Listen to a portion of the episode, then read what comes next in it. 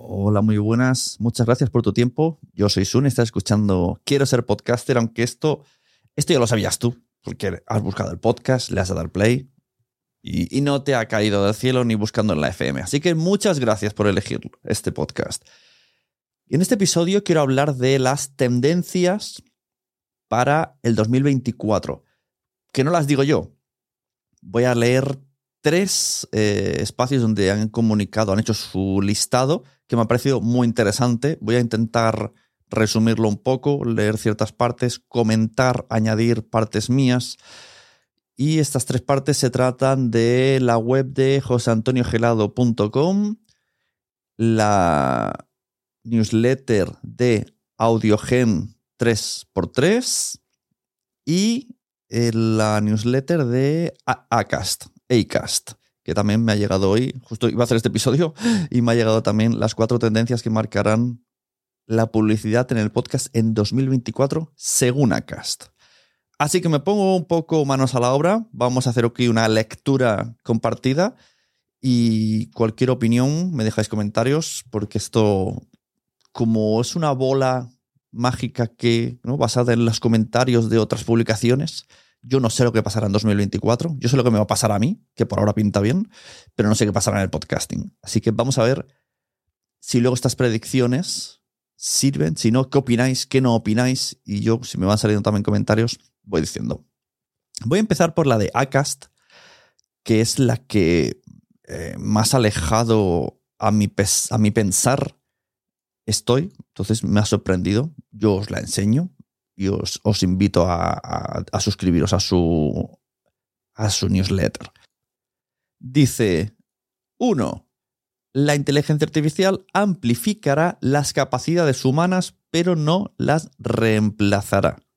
Bueno, dice que todo mejorará, pero aquí sobre todo se basa en el tema de la publicidad. Aquí destaca en negrita, en 2024 los anunciantes de podcast se beneficiarán de utilizar la inteligencia artificial para ayudarles a mejorar la eficacia, pero deben de tener cuidado de no comprometer la autenticidad que los oyentes valoran y demandan.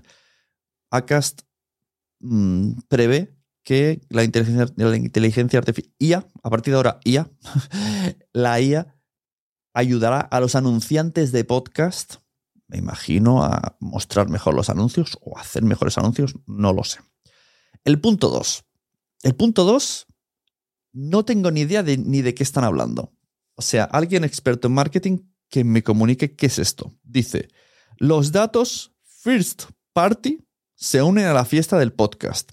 Han pasado cuatro años desde que Google anunció que eliminaría gradualmente las cookies y la recopilación de datos de terceros en Chrome. Y ahora dice que los anunciantes han tenido tiempo suficiente para prepararse en un futuro sin cookies. Pero en 2024 llega el momento de la verdad, adoptar y fortalecer los datos propios o first party data. Ya no se puede postergar. Yo no sé de qué están hablando. Dice, ¿cómo lo solucionamos? A ver, eh, este cambio sísmico en el marketing y la publicidad digital también afecta a la industria del podcast. En el pasado, las marcas no podían aprovechar los datos de primera mano en la publicidad de los podcasts debido a la escasez inherente de señales de datos identificadores de usuarios en el, medio. ¿Cómo lo solucionamos? Dando un paso adelante en AdTech. En ACAS lo estamos resolviendo desarrollando un grafo de identidad específico para podcast a través de una combinación de direcciones IP con eh, otras señales de consumo de escucha únicas. Este grafo de identidad permite a los anunciantes incorporar sus datos first party y emparejarlos con los segmentos de audiencia mayor para su campaña. Yo no entiendo mucho esto. Para eh, hasta hace relativamente poco, los compradores de publicidad de podcast no expresaban un interés especial por los datos first party para las campañas. Sin embargo, la desaparición de las cookies de terceros hace necesario emplear nuevas fórmulas para alcanzar las audiencias adecuadas. En 2024, el sector AdTech para podcasting deberá acompañar a los anunciantes adecuadamente en este futuro sin datos de terceros. Entiendo las palabras, pero no entiendo el contexto. Estoy muy perdido. Bueno, lo dejamos ahí. El titular era Los datos first party se unen a la fiesta del podcast. 3. Según Acast. Las conversaciones son la nueva segmentación. Supongo que viene ahí lo lo de antes. Y dice, los oyentes de podcast son más receptivos a la publicidad en sus programas favoritos cuando, cuanto más coherentes son los mensajes de las marcas. Bueno, esto no es nada nuevo. ¿Qué estrategia sería la mejor para servir anuncios que tienen que ver con lo que está sucediendo dentro de la conversación? En 2024 veremos un gran cambio en la segmentación de campañas de publicidad de podcast centrada no tanto en el usuario, ni siquiera en la categoría, como en las conversaciones que tienen lugar dentro de los programas. Ay, vale, vale, vale, esto lo pillo, esto lo pillo. ¿Esto sé qué es? esto lo he hablado con ellos. Em, esto era, por ejemplo, un, dato muy claro. En mensajeros somos dos padres, Wichito y yo tenemos hijos, familia, que el argumento del podcast es cine de superhéroes en, la pequeña y gran pantalla, ¿no? En series y televisión y cine. Ah, o sea, la temática es superhéroes y humor. Pero nosotros podemos tener conversaciones familiares porque somos padres. También, por ejemplo, tenemos muchísimas conversaciones de supermercado, he ido al supermercado y me ha pasado esto. Siempre tenemos como una pequeña. Entonces, esto la publicidad lo detectará y si estamos hablando, pues yo qué sé, ¿no? El otro día, o lo, otro, eh, una vez dije que los cordones de los zapatos, pues a lo mejor meterían una publicidad de cordones de zapatos.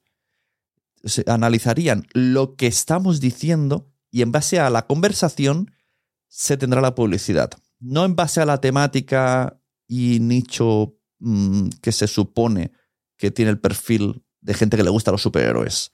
Esto mola. No sé cómo lo harán, me parece futurístico, pero me mola bastante. Cuatro, David contra Goliat, el ascenso de los podcasts de nicho. En cuanto se trata de campañas en podcast, los anunciantes suelen caer en la tentación de comprar programa por programa, fijándose en un pequeño grupo de los mejor clasificados, con un gran número de escuchas de descargas doy un salto. A medida que los podcasts ganan terreno en la media mix, veremos una mayor presencia de podcasts de nicho en la planificación de las campañas, programas medianos y pequeños con audiencias especializadas que pueden ofrecer, ojalá, ¿no? Ofrecer a los anunciantes el impacto que necesitan un medio mucho más. Esto, ojalá, ¿no? O sea, esto es lo que todo el mundo queremos. De nuevo, mirando al mercado estadounidense, eh, el 80% de oyentes de podcast de nicho escuchan al menos la mitad de los anuncios, frente al 69 de los escuchan en mayor audiencia.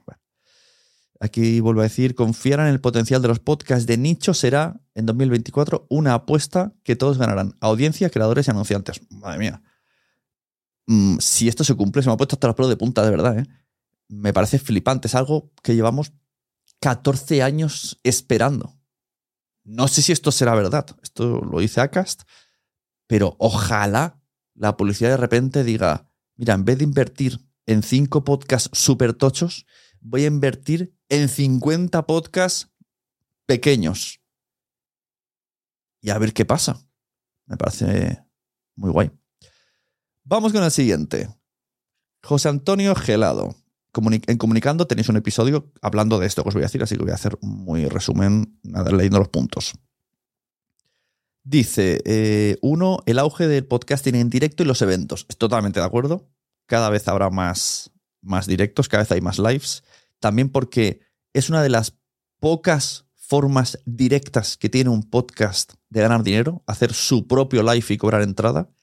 Esto es así. Aunque otras personas como yo le encanta promocionar los lives de manera gratuita, como estoy haciendo ahora con FNAC, este año con FNAC voy a tener eh, varias sesiones con podcast independientes donde todo es gratis, o sea, ni ellos, ni ellos pagan, ni ellos cobran, ni yo pago, ni yo cobro, nada. Todo se hace por el hecho de que hay un sitio donde se pueden hacer lives de podcast.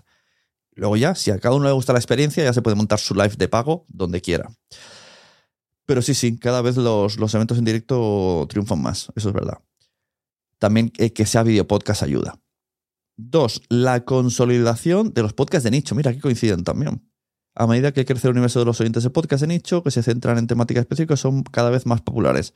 Estos podcasts atraen a un público más fiel y comprometido, lo que les convierte en una opción atractiva para los creadores del contenido.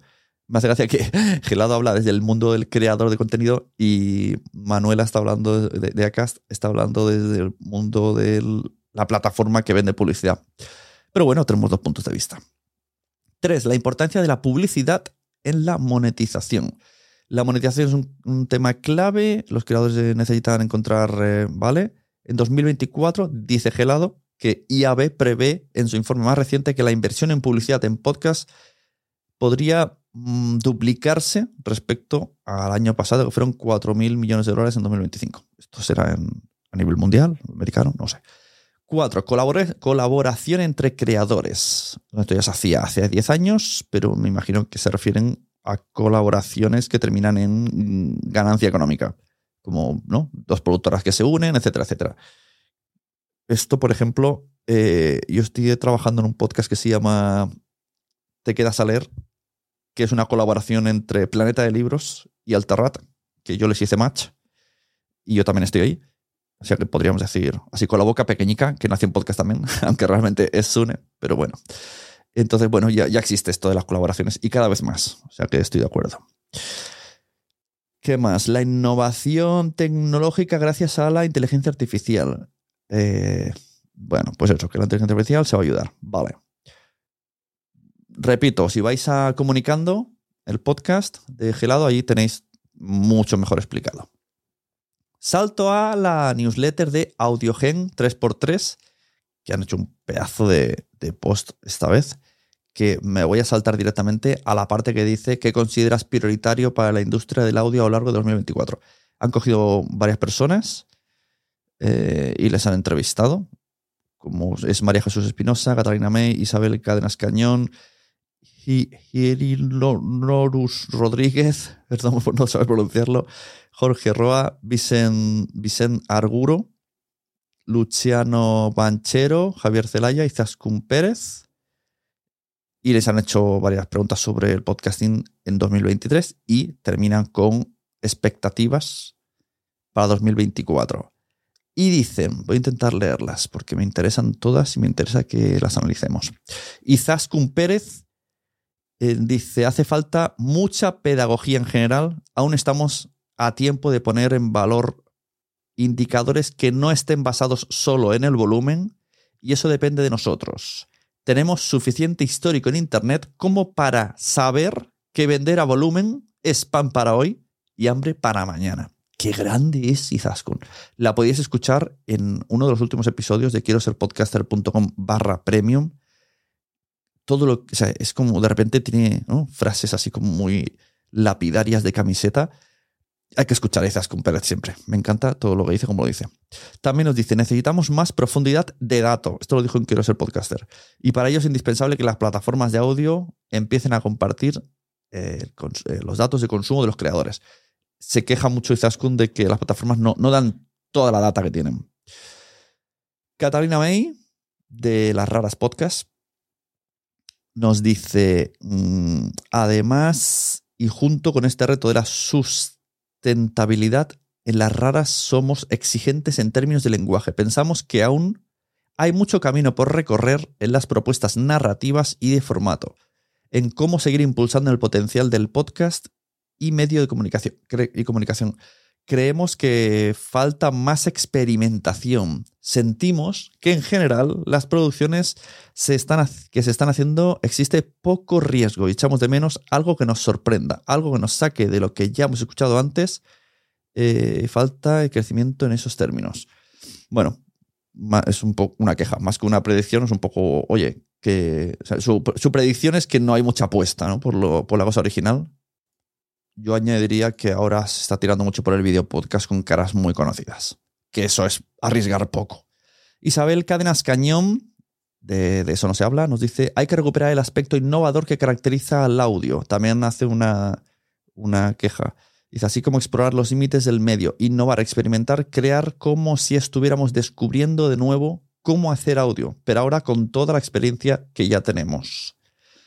María Jesús Espinosa nos dice, viendo lo sucedido con las plataformas, sobre todo con Spotify, María Jesús Espinosa de Podium Podcast, parece que la burbuja ha explotado y que casi al tiempo en que hablamos de consolidación de la industria, ha desaparecido. Esto ya me lo dijo Javier Celaya en Podcast Days. O sea, la gente que está arriba está viendo un descenso económico en el podcasting. Asusta. Luciano Banchero, de Posta, nos dice, esto, eh, él habla desde Argentina, tenemos que reforzar eh, que es Posta como sello de contenido original para marcas a primer nivel mundial. Mm, ¿Qué más? Que dice algo, dice algo, dice siempre que el Golden Age del podcast ya pasó. Mi mirada y expectativa es que aún no ha ocurrido y tengo ganas de, de trabajar para que eso pase. Ah, vaya, qué esperanzador, qué motivador. Luciano. Javier Celaya, de 212, nos dice, mm, bueno, piensa que en 2004 veremos nuevos movimientos estratégicos en la industria del audio, compra y venta de iniciativas existentes, fusiones, entradas de nuevos players, acuerdos estratégicos para la comercialización y el intercambio de contenidos. Va a ser un año muy entretenido con muchas oportunidades de negocio. Bueno, esto, esto sirve tanto para entrar como para salir. La puerta está abierta para los dos lados. Este año hemos visto una entrada muy potente de Mm, Lipsin no, ¿cómo era? Estos que trabajan con Lipsin. Julep. Y tal, igual de potente que ha sido su entrada, de silenciosa ha sido su salida. Porque no sé si lo sabéis, ya no están trabajando en España. han dado mucho la turra durante unos meses y, de repente, la turra no, no, de manera despectiva, sino de, manera comercial. Y, de repente han desaparecido, pero, no, pero no se sabe esto. O sea, lo sabemos algunos, pero Julep, tal y como entró, se fue. O sea que la puerta va en dos direcciones, ¿eh? Y Hieronymus Rodríguez, de RBP, nos dice, eh, identifica dos grandes retos para el audio, tanto en Perú como en América Latina. La monetización y la visibilidad de las innovaciones en audio para los anunciantes. En Perú y en varios de los países de la región existe la misma problemática. Tenemos una gran cantidad de stock, una gran cantidad de consumo de audio, pero una baja monetización. Creo que esto también pasa en España. El field rate de los espacios de audio digital se sitúa por debajo del 20% y no hay eh, una gran torta publicitaria como podría ser en Estados Unidos. Lo resumo. Vicen Argudo, de los 40, Ideal y Radiolé, dice que pese a su invisibilidad propia de la naturaleza, el audio está más presente que nunca y en un universo tan visual donde todo se vende con imágenes. Se hace necesario encontrar caminos más efectivos para monetizar la radio, los podcasts y otras variantes del audio.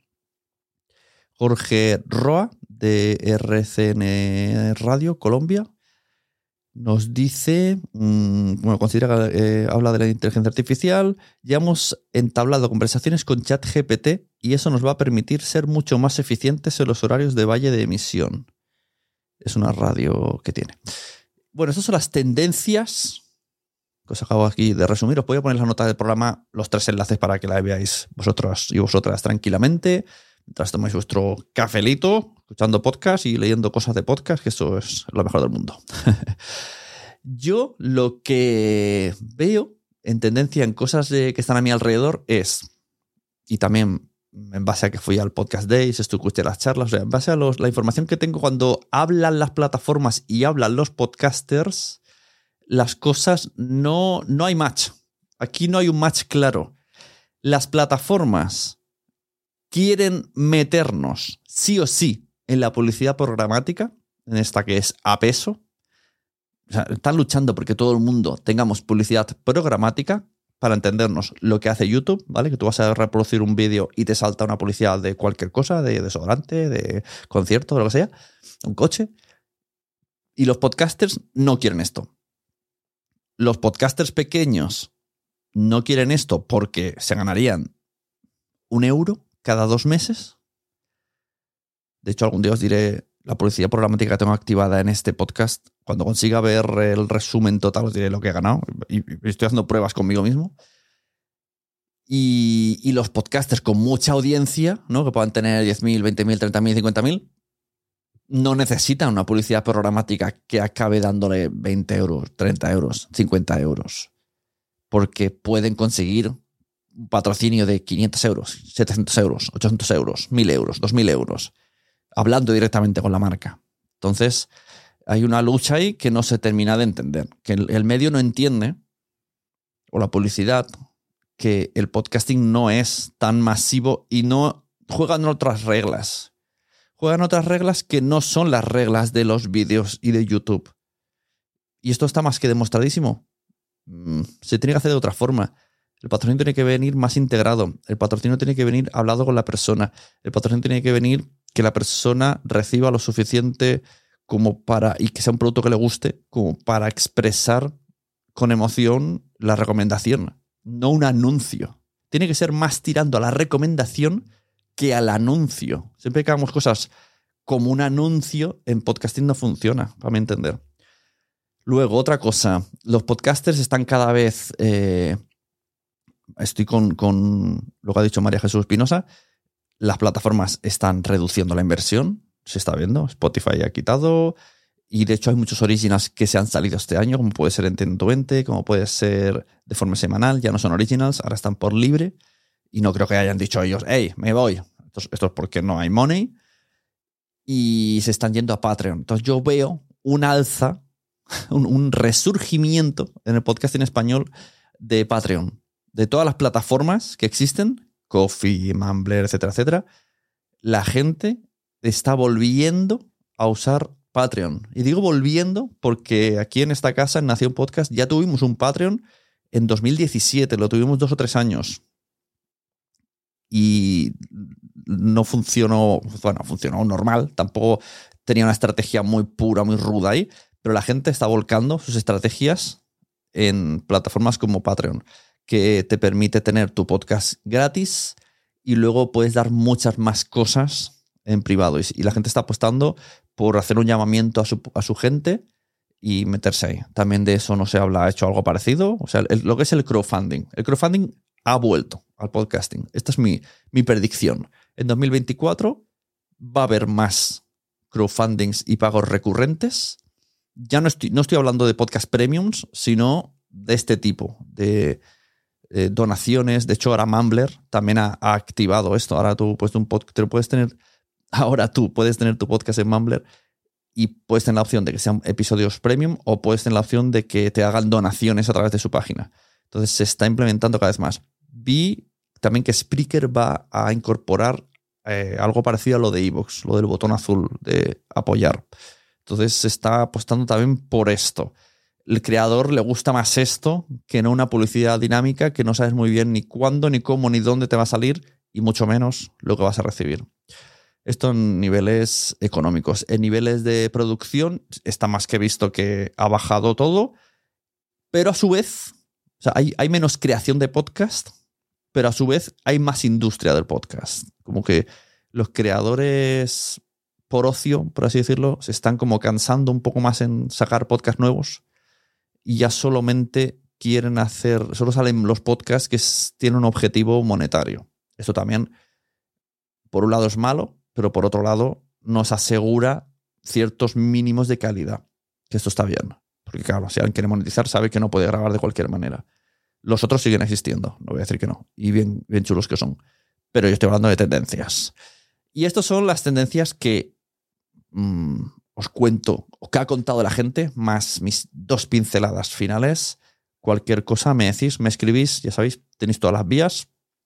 Tenemos un canal de Telegram de, este podcast, pero luego hay un, un canal de Telegram privado que está funcionando mucho más, que es el de la comunidad premium, que para entrar en ese canal de, en esa comunidad premium, hay que estar suscrito a Mumbler. Una vez que estás en Mumbler, que son 5 euros al mes en quiero ser podcaster.com barra premium, se te da un acceso a, ese Telegram. O sea que realmente es un podcast premium, pero que detrás tiene toda una comunidad donde se ponen noticias, se comentan cosas, ofertas de trabajo, eh, vídeos. Si tengo que hacer vídeos, los cuelgo en el Telegram, os cuento mis cosas. A veces incluso lo hice un episodio en, en texto. De hecho, en la previa de esto que estáis escuchando, lo hice en texto allí comentándolo un poco y voy poniendo recomendaciones, porque escucho, me recomendáis vosotros. El otro día hablamos de un plugin también, de cómo funcionaba. Bueno, varias cosillas. La verdad que tener una comunidad está siempre súper guay. Y aprovecho para saludarles a los que están allí.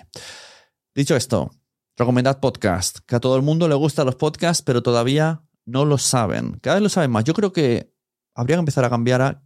Todo el mundo quiere ser podcaster, pero todavía no lo sabe. Esto, esta nueva versión me va a gustar decirla más. Un saludo, nos vemos y de nuevo, gracias por tu tiempo.